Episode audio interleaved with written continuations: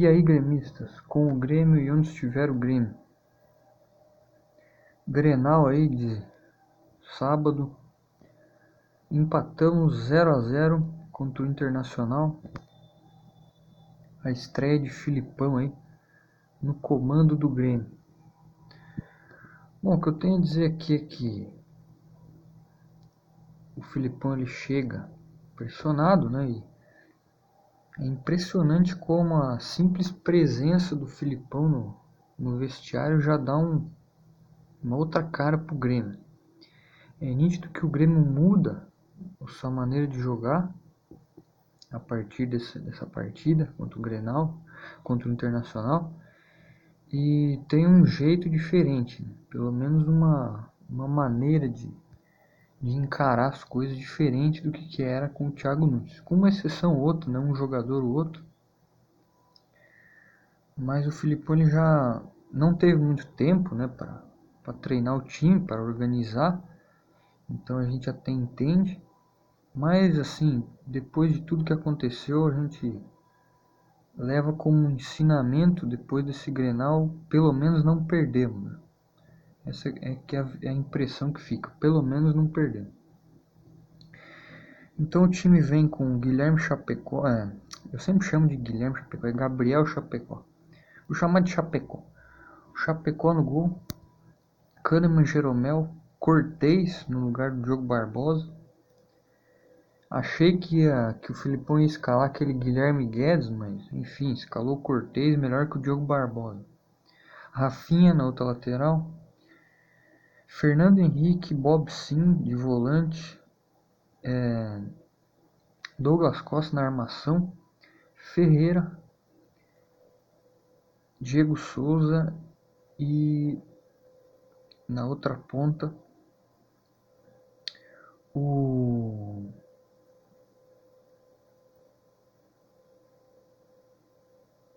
meu Deus quem jogou de na ponta Ferreirinha, Diego Souza.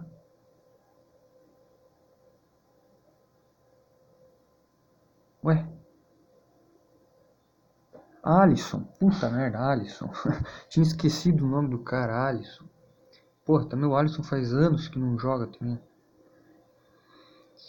Bom, e o Grenal foi o seguinte, né? Começou ali com o Internacional pressionando o Grêmio o, Inter veio com tudo, né, para cima do Grêmio.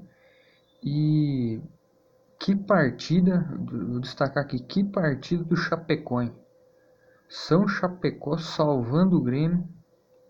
Se não é o Chapecó, é, o Grêmio perdia o, o Grenal, cara. Vou falar a verdade, temos que reconhecer aqui que partida que esse cara fez.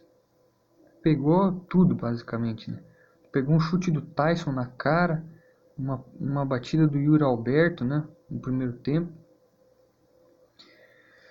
Só que o jogo, no primeiro tempo o Grêmio não jogou muito, né? Teve uma outra escapada com o Ferreirinha, né, no contra-ataque, mas o Inter dominava a partida. E e também dominar e o primeiro tempo foi muito pegado também, né? O juiz da partida deixou rolar solta a pancadaria no jogo. Então foi um jogo bem ríspido, né? Umas divididas fortes, o Rafinha, né? Com uma, uma, uma briga antiga aí com o Yuri Alberto, né? O Bob Sim também chegando forte. E teve até cartão amarelo. No segundo tempo, o Grêmio melhorou um pouco de, de produção, assim. Não, assim, eu falo que não foi uma, um jogo assim que o Grêmio jogou bem uh, jogadas bem trabalhadas. Não, foi assim um negócio mais na, na no contra-ataque. Né? O Grêmio estava pegando muito contra-ataque contra o Inter. Principalmente depois que o Léo Pereira entrou no segundo tempo, que ele entrou no lugar do Ferreirinha que se machucou. Né? E o Ricardinho também entrou no lugar do Diego Souza.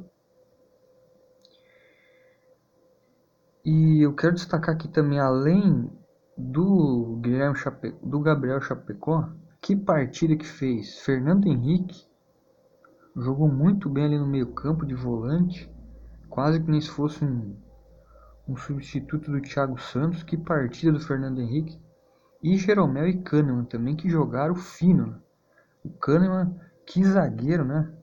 Muito muito bom, muito firme nas divididas. O Jeromel também não, dando espaço para pro, os atacantes do, do time do time do, do Colorado.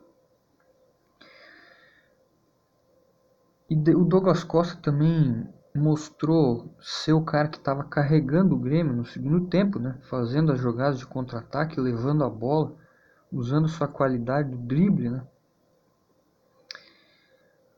O, o Grêmio tem uma chance ali com o de contra-ataque no segundo tempo, o Jean-Pierre entra, né, no lugar do, do Douglas Costa e, e ia ser organizador, né, mas o, o Jean-Pierre acaba demorando, né, aquela lentidão de sempre, né, do Jean-Pierre, que por mais que o Filipão ficasse chamando a atenção dele no segundo tempo, ele tem aquela característica que é sofrível mesmo, é difícil de, de, de aturar isso. O Fernando Henrique quase faz um golaço de fora da área, né? Um chutaço ali de, de primeira. Quase que o Grêmio consegue abrir o placar. Se o Grêmio tivesse conseguido aproveitar um, a chance e feito 1 a 0 já estava de bom tamanho. Porque daí o Inter também passou a dominar as ações no segundo tempo com uma outra exceção do Grêmio pegando contra-ataque. Mas no, no, na, na, no, no, conjunto da obra, pelo, pelo pouco tempo que o Filipão teve de chegada, e a já, já os impactos que tiveram na, na chegada dele, foi assim. Não digo que foi lucro para o Grêmio, porque era melhor ter ganho, né? A gente não saiu da lanterna.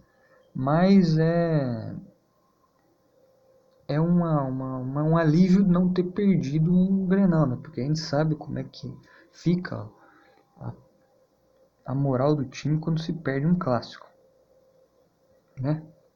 E o Grêmio também entrou assim, deu para ver pela estratégia do jogo também que o Grêmio tava com mais medo de perder do que o Inter. Então o Inter saía mais pro jogo, o Grêmio ficava mais naquele no contra-ataque, né? E agora ó, o Grêmio vai enfrentar a LDU na Sul-Americana.